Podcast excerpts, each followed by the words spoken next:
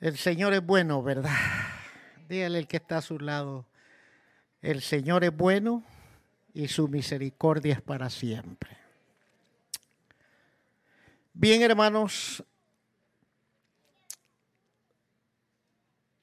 una la familia Márquez desde Texarkana pide oración, dice. Estaremos orando por ellos.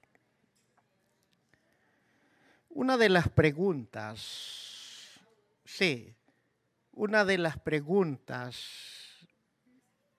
que a lo mejor nosotros le hemos hecho a alguien o alguien nos ha hecho a nosotros, o quizás hemos escuchado que alguien la hizo a alguien. Y esa pregunta que por curiosidad o por la circunstancia que sea, hemos escuchado, hemos hecho, nos han hecho o hemos hecho, se pierde la salvación. A veces nos hemos hecho esa pregunta. ¿Se perderá la salvación? Cuando a mí me han hecho esa pregunta, yo la he respondido en dos direcciones. Yo no le pido a usted que usted eh, avale lo que yo voy a compartir con usted acerca de esa pregunta hoy. Usted tiene el derecho de escudriñar la palabra del Señor y comprobar si todas las cosas son ciertas o no. Ese es el deber suyo. El deber suyo como iglesia es juzgar la palabra. Porque el apóstol, el apóstol Juan escribió que debemos de juzgar o escudriñar los espíritus, porque no todos los espíritus son de Dios. Significa que podemos oír un mensaje elocuente, convincente, pero que en el fondo de ese posible mensaje no está, querido hermano, básicamente el elemento de la palabra del Señor. Por eso es que el apóstol Pablo escribió que todo aquel que profetiza sirve para edificar, exhortar o consolar. Eso quiere decir que todo mensaje que se predica por los diferentes medios tiene que llevar alguno o dos elementos o quizás los tres, hermano, para que ese mensaje sea avalado por la misma palabra del Señor. Ejemplo, el domingo recibimos un mensaje hermoso que llevaba esos tres elementos. Nos exhortó, nos edificó, pero el cierre del mensaje trajo consolación a la iglesia. Por eso es que menester que todo creyente, y usted en especial, hermano, debe de asegurarse que lo que escucha, por la fuente que sea, vaya en base a esta palabra soberana del Señor. Porque hoy día, hermano, se está usando mucho la parte psicológica y persuasiva para convencer a las masas. Por eso es que se dice que la religión es el opio de las naciones. Pero usted y yo sabemos que Cristo no es religión. Cristo es vida. Porque Él dijo en su palabra que las palabras que Él habla son espíritu y son vida. Entonces usted está en el deber de escudriñar lo que yo voy a compartir con usted hoy. Usted no, no le diga amén a ciegas. Aún, hermano, que lo oiga de aquel hermano o hermana usada o ungida por el Señor. Usted tiene el deber de asegurarse. Porque como seres humanos estamos prestos a mezclar el pensamiento propio con el pensamiento de Dios a través de la palabra del Señor. Y la gente como confía en nosotros, conoce nuestro testimonio, querido hermano, a veces predicadores abusan de esa confianza. Hermanos que eh, es que yo puedo ver, Dios me muestra, Dios me usa y que se autodominan profetas en medio de las congregaciones, a veces aprovechan esas circunstancias de la misma información que el creyente les da y saben de un poco de principios básicos psicológicos y los usan para persuadir y manipular la voluntad de las masas. Hay que tener mucho cuidado, hermano. Por eso le digo que escudriñe. Cuando a mí me hacen esa pregunta si la salvación se pierde, yo les decía que yo respondo a esa pregunta en dos direcciones. Uno, que la salvación, querido hermano, o el plan redentor que Dios destinó para la humanidad, para salvar el alma del pecador, ese plan perfecto no se puede perder.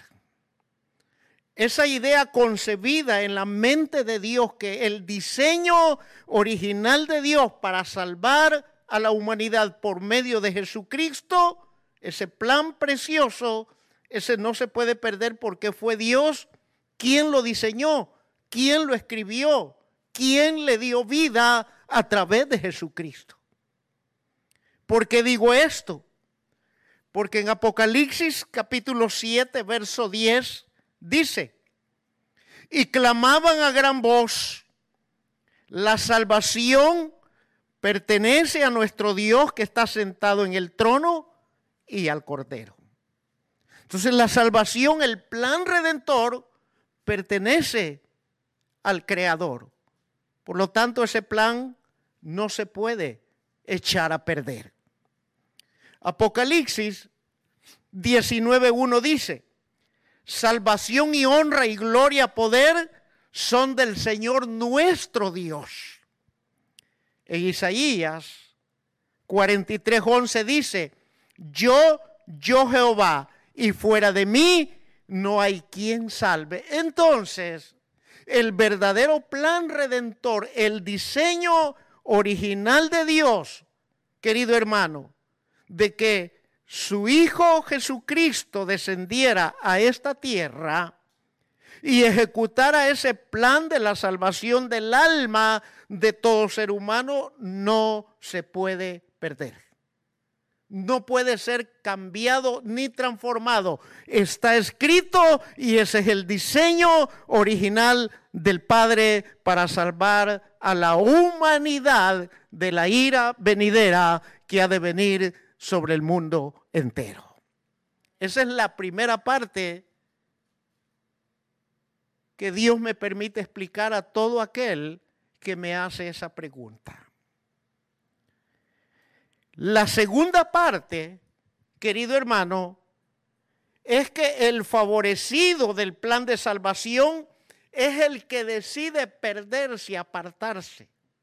Aquel que ha sido instruido, aquel que ha disfrutado de la presencia del Espíritu Santo, aquel que ha tenido el gozo, el encuentro personal con Jesús, esa persona, sea hombre, sea mujer, sea joven, esa persona es la que decide por su voluntad propia apartarse o extraviarse del verdadero camino. ¿Sí estamos comprendiendo? Que el plan de Dios no se pierde, si no es la persona ¿Por qué digo esto, querido hermano? Deuteronomio, capítulo 29, versículo 18 al 20. Oiga lo que dice. No sea que haya entre vosotros varón o mujer, familiar o tribu, cuyo corazón se aparte, oiga bien, hoy, dice, cuyo corazón se aparte hoy de Jehová nuestro Dios para ir a servir a los dioses de esas naciones, no sea que haya en medio de vosotros raíz que produzca yel y ajenjo. Oiga bien, verso 19. Y suceda que al oír las palabras de esta maldición, él se bendiga en su corazón diciendo, tendré paz, aunque ande en la dureza de su corazón a fin de que con la embriaguez quite la sed. Verso 20. No querrá Jehová perdonarlo, sino que entonces humeará la ira de Jehová y su celo sobre el tal hombre, y se asentará sobre él toda maldición escrita en el libro. ¿Quiere conocer las maldiciones escritas? Lea Deuteronomio capítulo 27 del verso 11 al 26. Y se asentará sobre el toda maldición escrita en este libro y Jehová borrará su nombre de debajo del cielo. Ezequiel, capítulo 14, versos 7 y 8. Porque cualquier hombre de la casa de Israel y de los extranjeros que, que moran en Israel y que se hubieran apartado de andar en pos de mí y hubiere puesto sus ídolos en su corazón y establecido delante de su rostro el tropiezo de su maldad. Y viniera el profeta para preguntarle por mí, yo Jehová le responderé por mí mismo. Verso 8. Y pondré mi rostro contra aquel hombre y le pondré por señal, por escarmiento, y lo cortaré de en medio de mi pueblo y sabré que yo soy Jehová. Apocalipsis, capítulo 3, verso 16. Pero por cuanto eres tibio y no frío ni caliente, te vomitaré de mi boca. Apocalipsis 3:5. Y no borraré su nombre del libro de la vida. Entonces, yo resumo que el plan de salvación no se pierde. El que se puede llegar a perder es aquel que ha sido abrazado por la gracia y la misericordia de Dios, pero que voluntariamente esa persona decide darle la espalda a Dios y seguir, hermano, por el camino que es ancho y espacioso, pero que al final conduce a la perdición. Espero que esta mañana no haya nadie así entre nosotros el plan de salvación no se pierde. Es el que ha sido favorecido por voluntad personal. Es el que puede llegar a extraviarse. Que el Señor tenga misericordia de nosotros. Yo doy respuesta a esta pregunta en esas dos direcciones. Si esto le sirve a usted, tómelo. Porque un día puede ser que usted se pregunte o le hagan esa pregunta y usted ya tiene una respuesta fundamentada en la palabra del Señor. Ahora bien, hoy sí le pido que abra su Biblia en Hebreos capítulo 10. Que Dios me ayude para compartir esto con ustedes. Hebreos capítulo 10, versículo 26 en el nombre precioso del Señor. Hebreo 10, capítulo 26. Si lo tiene. Ok, dice. Porque si pecáramos voluntariamente, después de haber recibido el conocimiento de la verdad, ya no queda más sacrificio por los pecados. Puede tomar asiento. Este es un versículo, hermano, que cuando se pierde la dirección correcta del Espíritu Santo, para poderlo comprender con el propósito o el objetivo por el cual el Espíritu Santo permitió que quedara plasmado en las Santas Escrituras, podemos condenarnos a nosotros mismos o podemos llegar a condenar a otros. Para comprender este versículo del capítulo 10 verso 26 del libro de Hebreos, necesitamos ver el contexto escritural de la misma escritura, como en este caso en el libro de números, capítulo 15, versículo 30 y 31. Debemos de observar que dice, porque si pecáreme voluntariamente, yo me hago, me hacía esta pregunta, hermano, ¿quién de nosotros no peca voluntariamente?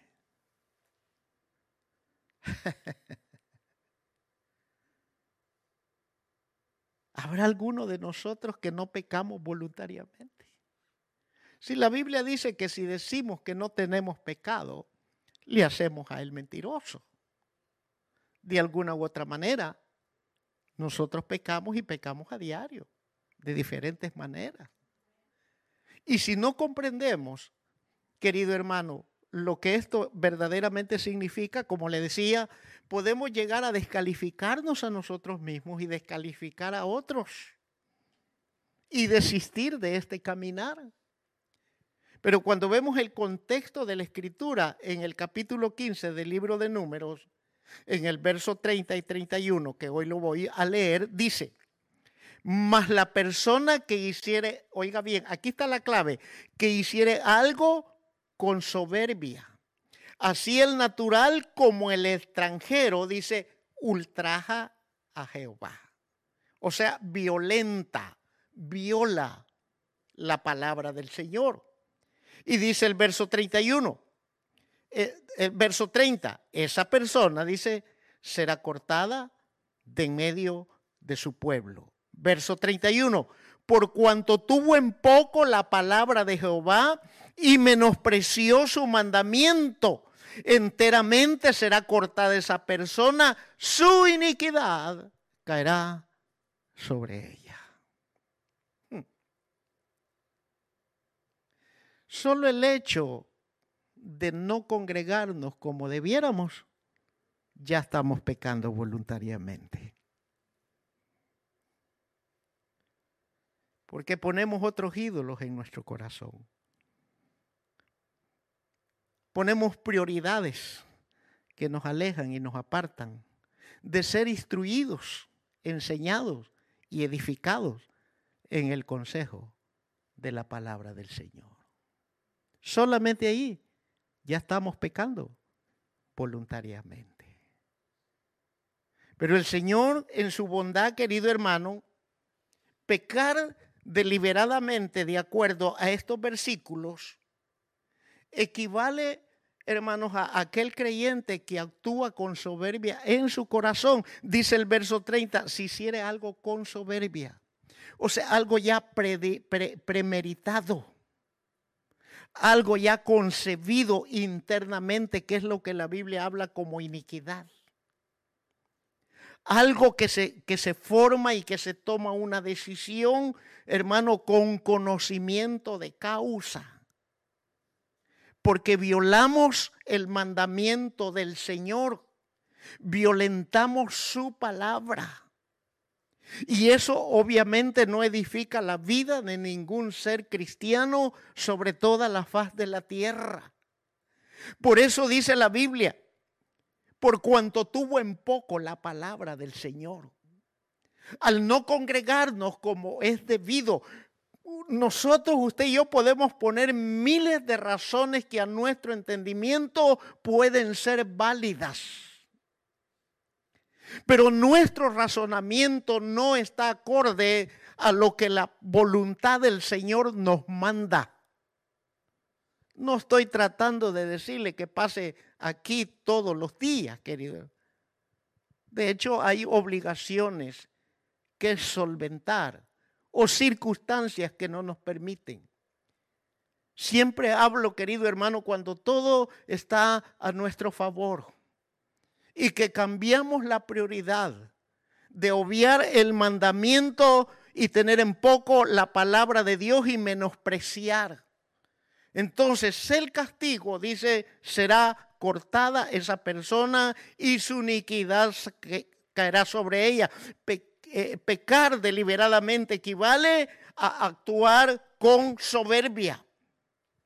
Este pecado, querido hermano, esta conexión con todo aquel creyente que habitualmente deserta de las filas cristianas o abandona las reuniones cristianas. No sé si me estoy dando a explicar, querido hermano. Este es un mensaje que exhorta y a la vez nos edifica. Entonces, Dios en su soberanía, valga la redundancia, tiene la soberanía para cortar de su pueblo con una disciplina drástica. Será cortado. Yo sé que este mensaje no tiene nada de motivación, querido hermano, pero que sí nos va a traer una reflexión profunda a estas alturas a nuestro caminar. Por eso es que el Señor dijo, nadie de ustedes puede servir a dos señores. O servirá al Dios Mamón o servirá al Cristo de la gloria. Una casa dividida no puede prevalecer. Entonces Dios tiene la soberanía de cortar de su pueblo con una disciplina drástica quitar, apartar. Juan, Evangelio de Juan, capítulo 15, versículo 2. Oiga lo que dice. Todo pámpano que en mí no lleva fruto, ¿qué dice? ¿Qué dice? Déjeme oírlo. Todo pámpano que en mí no lleve fruto, ¿qué dice?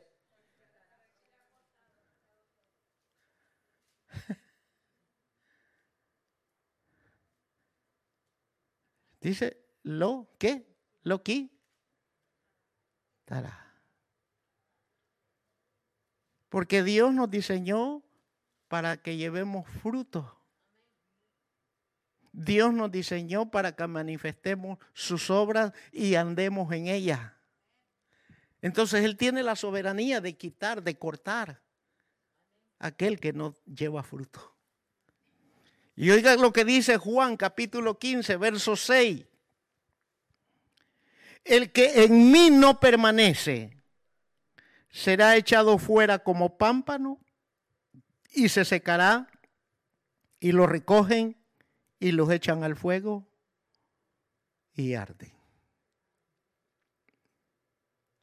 En mi país tenemos un dicho de, ah, no, este, este llamará de Tusa, dice. No sé si en México, en Guatemala, en Honduras, en Puerto Rico. Allá le llamamos tusa a la hoja que envuelve el elote ya en un estado seco. Porque esa envoltura, la hoja del elote ya cuando se seca, en la campiña o en el rancho, como se dicen aquí, sirve para encender fuegos. Se mete se prende y como está seca es un combustible, pero enciende así, hermano, pero también así se quema.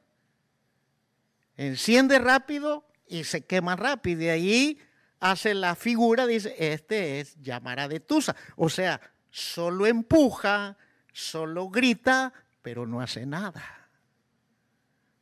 Hello. Dele palmas al Señor, hermano. Solo se sienta, solo ordena para criticar es bueno, pero no hace nada. Hello.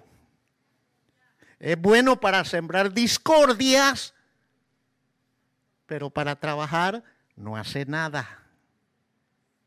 Es bueno para extender el dedo y el ojo, pero no hace nada.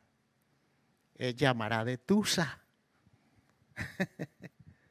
sí estamos comprendiendo, ¿verdad?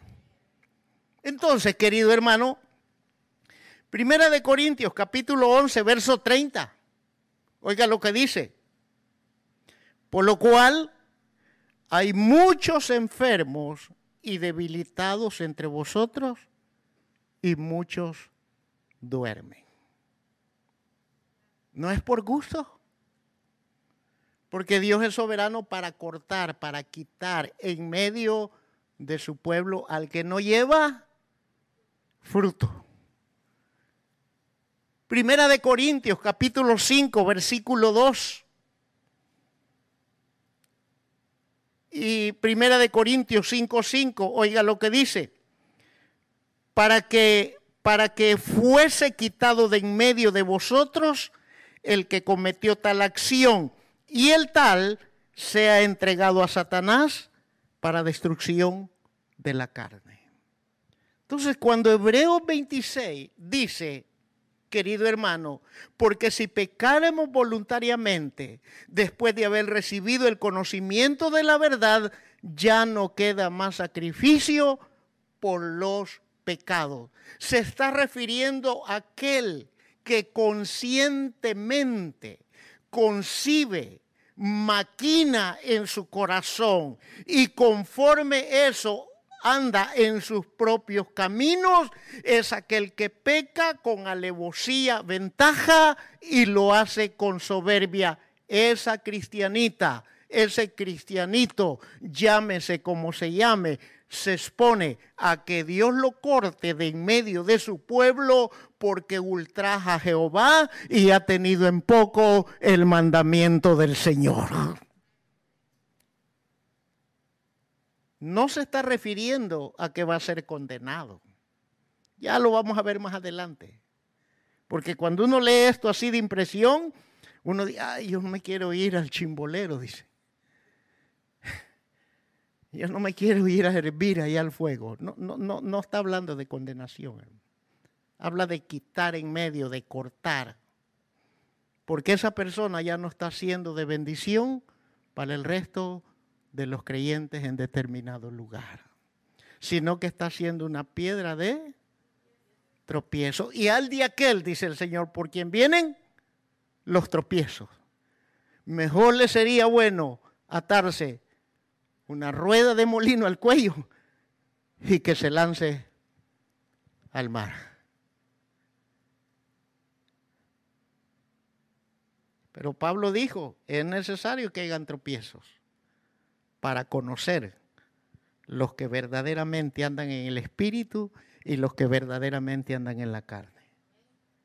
Por eso es que el Señor dice, fíjense en los que causan divisiones y a los tales sáquenlos ni se metan con ellos, dice. A esos quítenlos de en medio, porque van a contaminar el resto de la iglesia. Hoy usted y yo podemos darnos cuenta que los chambres, las murmuraciones, los que digo que me dicen, que me dijeron y le dijeron, no puede entrar en el reino de los cielos, sino aquellos que andamos conforme o pretendemos andar conforme a la verdad que está escrita en los cielos, querido hermano. Hoy sí comprendimos a los que pecamos deliberadamente, ¿verdad? A los que nos exponemos, los que pecamos deliberadamente, a ser cortados. ¿Cuántos de nosotros quitándonos una uña del pie y que está allí como dicen los hermanos de México, encajada. Nosotros decimos incrustada. Se nos va la tijera o el corta y nos arrancamos hasta el pellejito y brota la sangre. ¿Ah? ¿Cuál es la reacción nuestra? y algunos al ver la poquito de sangre hasta se desmayan. Duele cortarse, ¿verdad? Pero Dios tiene que actuar severamente para provecho del pueblo del Señor. Entonces, hermano, debemos notar en este verso que el castigo para el transgresor, nótese, no es otra cosa, sino que pena de muerte. Es pena de muerte. Pena de muerte o el Señor nos entrega para que Satanás nos zarandee. En 1 de Corintios 5:5 5, el tal se ha entregado a Satanás. Y el Señor le dijo a Pedro, Pedrito, prepárate porque Satanás me ha pedido para qué. Entonces el castigo del Señor para que aquel que peca con soberbia o pecamos con soberbia es pena de muerte o es una zarandeada de parte. Dios mismo nos entrega para que seamos disciplinados, a fin que nuestro espíritu viva para el día del Señor. Entonces, Dios actúa de esa manera, hermano, con el propósito de ayudarnos o de ayudar al que está pensando, hermano, pecar con soberbia o al que estamos o si estamos pecando con soberbia. La intención de Dios es que su iglesia, sus hijos, entren en razón y nos arrepintamos antes que sea demasiado tarde. Yo le he dicho al Señor, si te place darme los privilegios en medio de tu obra, aquí estoy. Pero el único privilegio que no quiero que me dé, Señor, es estar sepultando un miembro de esta iglesia. Por favor, eso no me lo des. Hay que le toque al que venga. Yo no, no quiero ese privilegio. Y mucho menos por disciplina drástica del Señor. Entonces, querido hermano, ese es el propósito, ayudar para que el creyente entre en razón y se arrepienta antes que sea demasiado tarde. Por esa razón, dice Proverbios 28, 13, el que encubre sus pecados. Ay, gracias, hermano. El que encubre sus pecados, dice, no va a prosperar, por mucho que se afone. Es por demás que vaya de madrugada a trabajar, dijo el salmista, y regreses tarde a tu casa a comer pan de dolores. Porque eso pasa. No gastes mucho, que solo en las tiendas pasas bueno, mejor no me meto ahí. Voy a salir mal. Eso pasa. Limitamos en casa. Ah, no, pero el champú del carro, el mejor champú para el carro, sí, ese sí. El mejor aromatizante para adentro, ese sí. La mejor, eso, los forros de los allí sí. ¿Verdad? Es por demás si Jehová no edifica la casa. Si el Señor no cuida la ciudad. Es por demás que vayas temprano, te afanes y regreses tarde y al final. En esta casa ni frijoles ay hombre, qué mujer. Aquí, que ahí aventando, y uno entra aventando cosas, ¿verdad? ¿Cómo sabe, pastor? Es que yo así fui también en mi tiempo antiguo, por eso sé.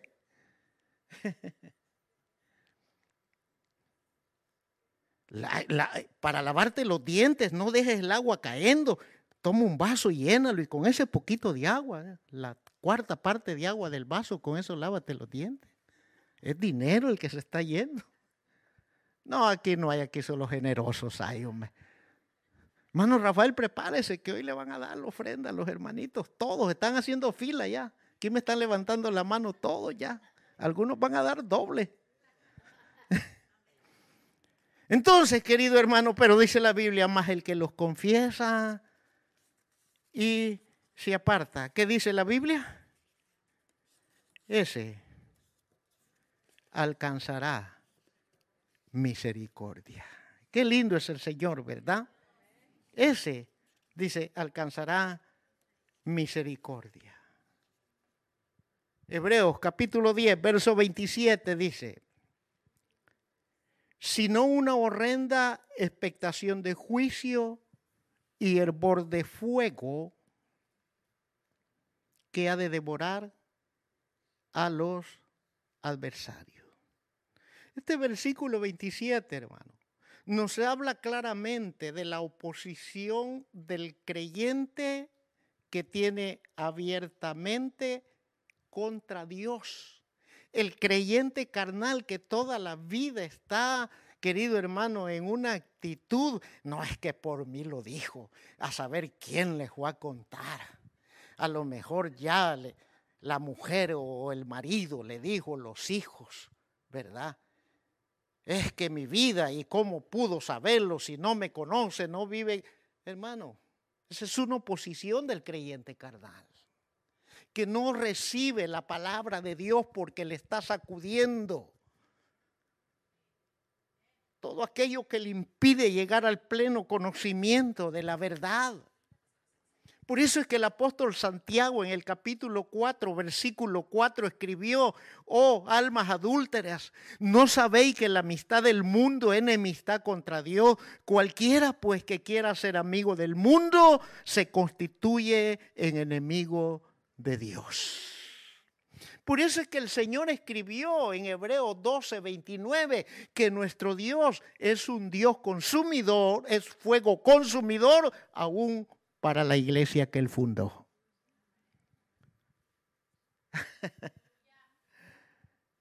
¿Se está dando cuenta, hermano? Por eso es que está escrito, porque nuestro Dios es fuego consumidor, querido hermano, aún para nosotros. Porque si nosotros decidimos abrir la puerta ancha y espaciosa y entrar ese camino que lleva a la perdición, nos toca esta disciplina. Ah, nosotros tenemos la validez de alargar nuestros días en esta tierra según el calendario de Dios o de acortar según nuestra propia decisión.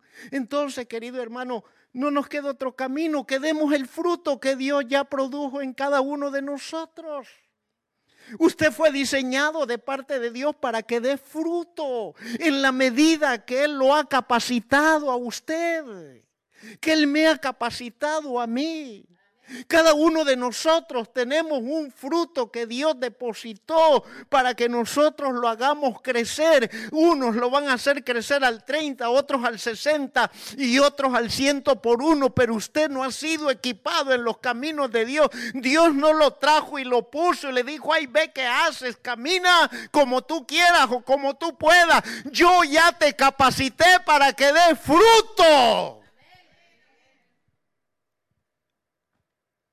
Él ya nos proveyó.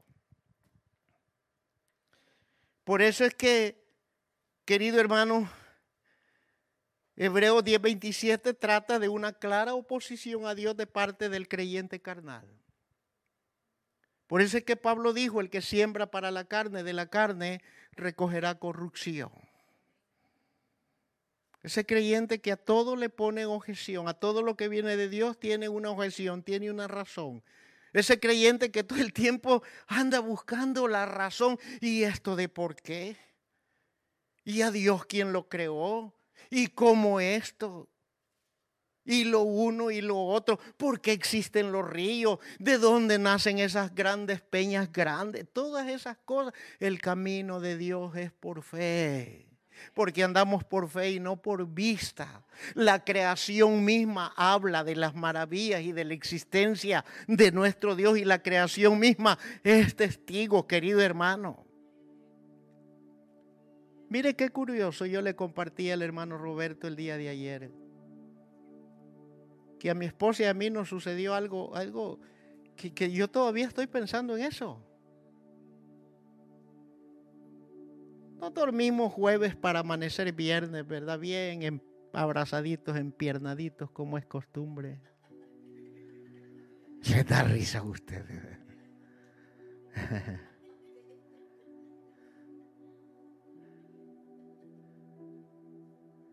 Les da risa, ¿verdad? Esposos,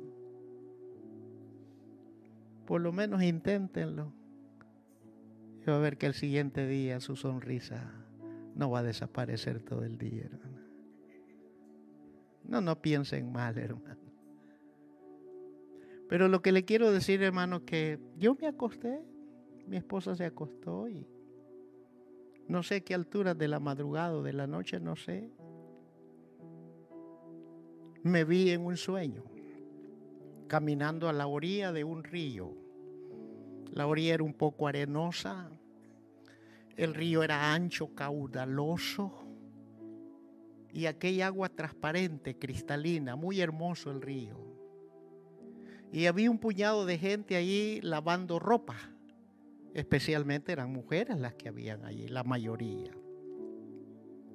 Pero había un personaje que caminaba al lado mío. Yo no veía a ese personaje, solo oía su voz. Y ese personaje me dijo, mira, aquí es Pakistán, me decía. Pero, ¿qué ando haciendo yo aquí en Pakistán? Yo no conozco aquí, pero aquí es, mira. Y miraba aquella hermosura, es un río hermoso, hermano. Aquella agua cristalina, aquella corriente, aquellas personas lavando sus ropas, bañándose. Pero pasó el sueño. Aquellas montañas, muy, bonito el lugar. Y me dice mi esposa, ¿qué quieres que te haga de desayuno? Ah, no, le digo yo, dame solo avena, le digo, con fruta. O si quieres vamos a tomar un café, vamos, me dijo. Y como ella paga, yo bien mandado. Pero yendo en el camino a la cafetería, me dice ella, ayer tuve un sueño. Sí, eso le digo yo. Que nos vimos rodeados de personas, me dice. Y las personas que estaban allí eran hindú, me dijo.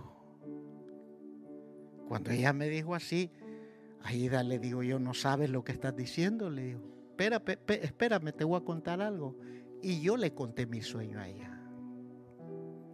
¿Cómo es que ella soñó con personas hindú y yo me vi que estaba en Pakistán? Yo, yo no quiero decirle Dios nos está llamando para allá hermano. No, no, no, no, no, no, no. Pero está curioso el sueño. Y ahí está en suspenso el sueño. No sé qué significa. No, no sé si fue locura de nuestra mente, pero ¿cómo es posible que sin hablar mi esposa y yo hayamos soñado con la misma raza?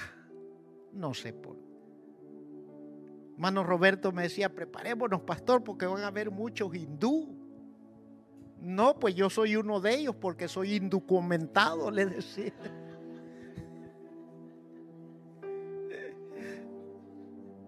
¿Verdad? No sé, hermano. No sé. Realmente no sé. Pero retomando el mensaje, el versículo 28 de Hebreos, dice la Biblia, el que viola la ley de Moisés por el testimonio de dos o tres testigos, muere irremisiblemente. O sea que no hay opción, no había opción en la ley. Por eso es que Pablo dijo que toda palabra conste por dos o tres testigos. Entonces el versículo 28 nos habla claramente de la violación a la ley de Moisés, que definitivamente no había otra sanción que la pena de muerte. Pero pasando al versículo 29, dice, ¿cuánto mayor castigo pensáis que merecer el que pisoteara al Hijo de Dios y tuviera por inmunda la sangre del pacto en la cual fue santificado e hiciera afrenta al Espíritu de gracia. Hace una conexión entre el 28 y 29. Si en el Antiguo Testamento la pena capital para aquel que violara la ley de Moisés no había opción, ese era el castigo. ¿Ustedes creen que hoy en el Nuevo Testamento escaparemos a este mandato? Porque estamos en la gracia. Échele una miradita al capítulo 5 de Hechos. El castigo vino sobre Ananías y Zafira. Porque intentaron contaminar a la iglesia del Señor. Y pisotearon la sangre y la tuvieran por inmundo e hicieron afrenta al Espíritu de gracia.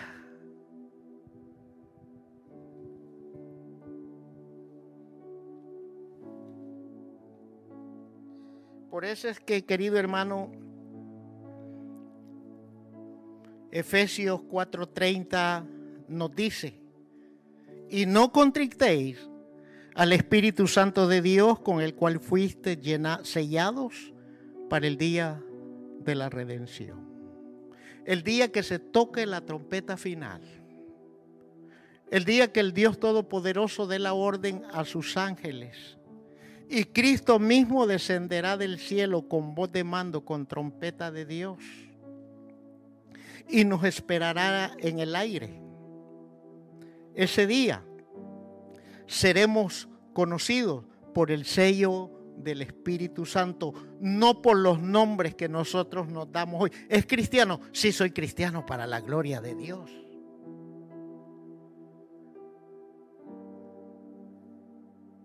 Pero a veces tenemos un cangrejo en la bolsa.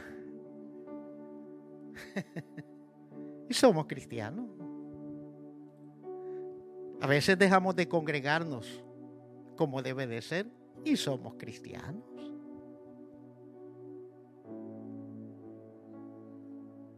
No escudriñamos la palabra muchas veces.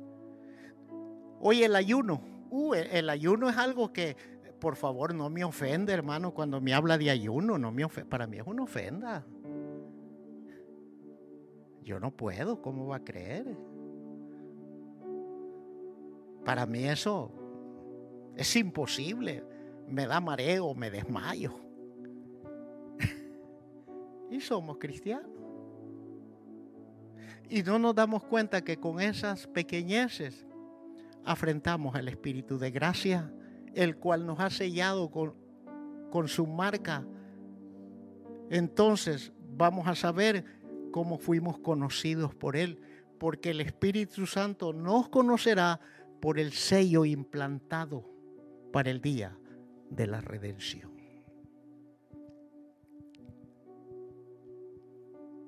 Hay países como este que si no traen la visa al día, tu visa la puedes tener allí, pero si tu pasaporte está vencido, no te dejan entrar, querido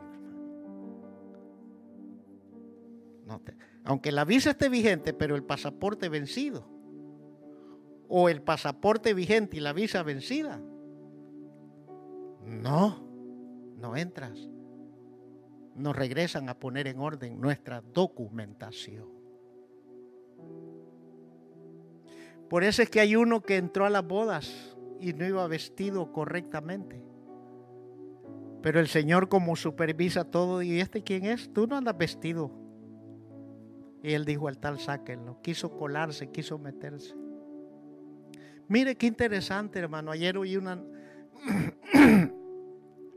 una noticia. Yo no sé si eso es de todos los estados o solamente aquí. Pero el reportero dijo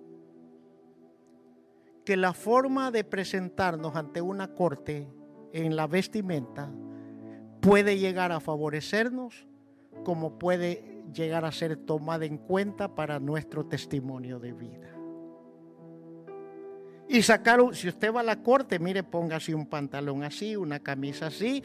Las mujeres que vayan recataditas, dice, no vaya con ropa demasiado llamativa, ni mucho menos mostrando algo así de entender el periodismo, para ir a una corte. Que es un hombre el que tiene la ley en sus manos. Pero decía el reportero que eso puede llegar a afectarnos para bien o para mal, para presentarnos ante su señoría, el juez que va a presidir esa corte. O sea que nos chequean, el juez chequea en una corte. No estoy diciendo que la vestimenta salva, no me malentienda. Pero esto nos enseña a nosotros los cristianos el respeto y la reverencia para venir a su casa y presentarnos delante de Él, querido hermano. Entonces, no debemos de contrictar al Espíritu Santo, porque con Él hemos sido sellados para el día de la redención. Por esa razón, querido hermano, ya para ir concluyendo, en el versículo 30 de Hebreos, capítulo 10, 31 del capítulo 10 de Hebreo, versículo 31, dice el escritor, horrenda cosa es caer en manos del Dios vivo. Y Hebreos capítulo 2, verso 3 dice, ¿cómo nosotros, yo le agrego nosotros, la Biblia no dice así, ¿cómo escaparemos nosotros? Sí dice, ¿cómo escaparemos nosotros? Oiga bien, si descuidamos una salvación tan grande. ¿Cómo vamos a escapar? ¿Cómo nos vamos a hermanos, a esconder de Dios? ¿Cómo vamos a rechazar el sello que nos ha sido puesto para el día de la redención? ¿Cómo nos ocultaremos del Señor? Si Apocalipsis capítulo 9, verso 6, hablando de los no cristianos en el periodo de la gran tribulación, dice, los hombres buscarán la muerte, oiga, y la muerte huirá de ellos. La muerte le va a tener miedo a los hombres. Ellos desearán la muerte y no podrán. En Apocalipsis 6, 15 y 16 dice, y los reyes de la tierra y los grandes, los ricos, los capitanes, los poderosos y todo siervo, todo libre, se escondieron en las cuevas y entre las peñas de los montes. Y decían a los montes y a las peñas, caed sobre nosotros y escondernos del rostro de aquel que está sentado sobre el trono y de la ira del cordero. ¿Cómo escaparemos nosotros si descuidamos una salvación tan grande? Porque el Señor nuestro Dios se tomó las cosas en serio para que su iglesia las tome medio en broma, querido hermano. Este es un mensaje que no trata de imponer rigidez y temores. Este es un mensaje para que reflexionemos nosotros mismos y nos ayuda a entrar en razón y ordenar voluntariamente cada uno de nosotros aquellas cosas que no están alineadas con la voluntad del Señor. Porque todavía hay tiempo. A los que respiramos sobre la tierra, todavía tenemos tiempo de ser albergados por la gracia de nuestro Señor Jesucristo. Por eso es que al principio leíamos que si no os volvemos y hacemos como niños, no podemos entrar al reino de los cielos. Queridos hermanos, si esta palabra le ha servido a usted de reflexión, y de interés y de beneficio para su caminar espiritual. Reflexionemos. Porque mañana, mañana, yo le participaba a algunos hermanos. Esto del ojo no es la gran cosa, hermano. Cuestión de minutos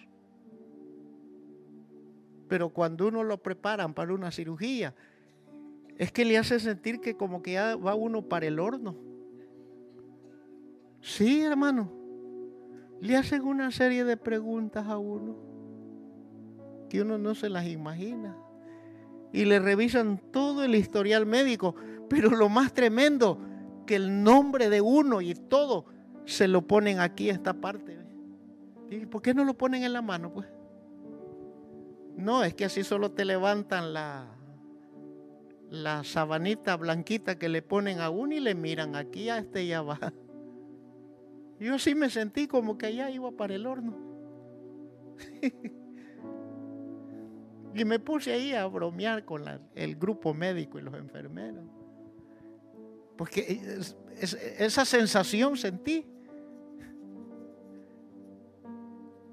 Y les dije, bueno, cuando todo esto termine, me dijeron en la, en la dirección del hospital que me van a dar un vale para un buen banquete de comida.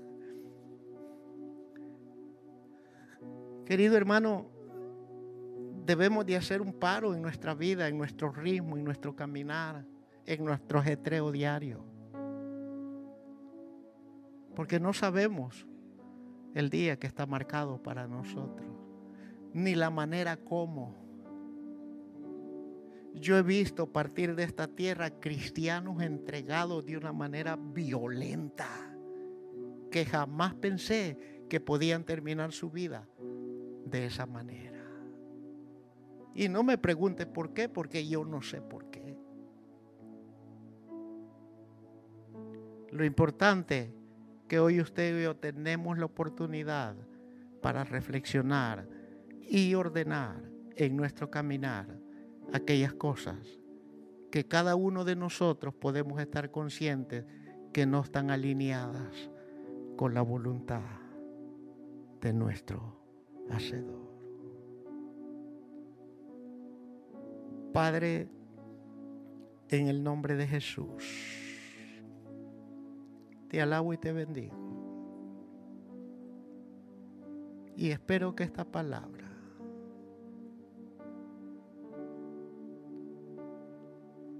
nos haga reflexionar a todos y a cada uno de nosotros. y que nos brindes la oportunidad por tu gracia escudriñar nuestros caminos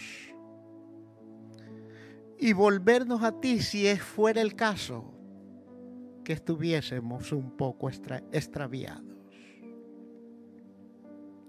Porque tu palabra dice, no te apoyes en tu propia prudencia. Confía en el Señor y Él hará.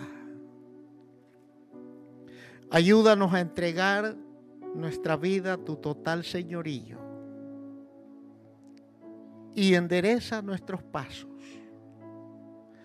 y escudriña en nosotros, Señor amado, si hay iniquidad o algo escondido y espíritu noble nos sustente. Queremos terminar nuestra carrera con gozo, como dijo el apóstol Pablo. Para que cuando el día que está designado, Señor, lleguemos a tu presencia, nuestro nombre sea encontrado en el libro de la vida que al Cordero le pertenece. Gracias por esta maravillosa congregación por todo este pueblo. Te ruego, Señor, que nos ayudes a todos. Y oramos por esta familia de Texarkana, Señor. Si ellos han pedido oración es porque están en conexión. Cada vez que tu mensaje se predica desde este púlpito, llegue a todos los que están conectados en las diversas plataformas sociales. A través de esa radio, Señor del Dios eterno, allá en la ciudad de Sonsonate.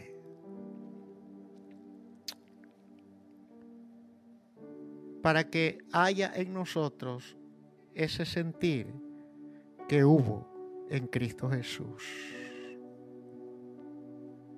en el nombre glorioso, te doy gracias. Amén y amén. Hermano Rafael, hágame el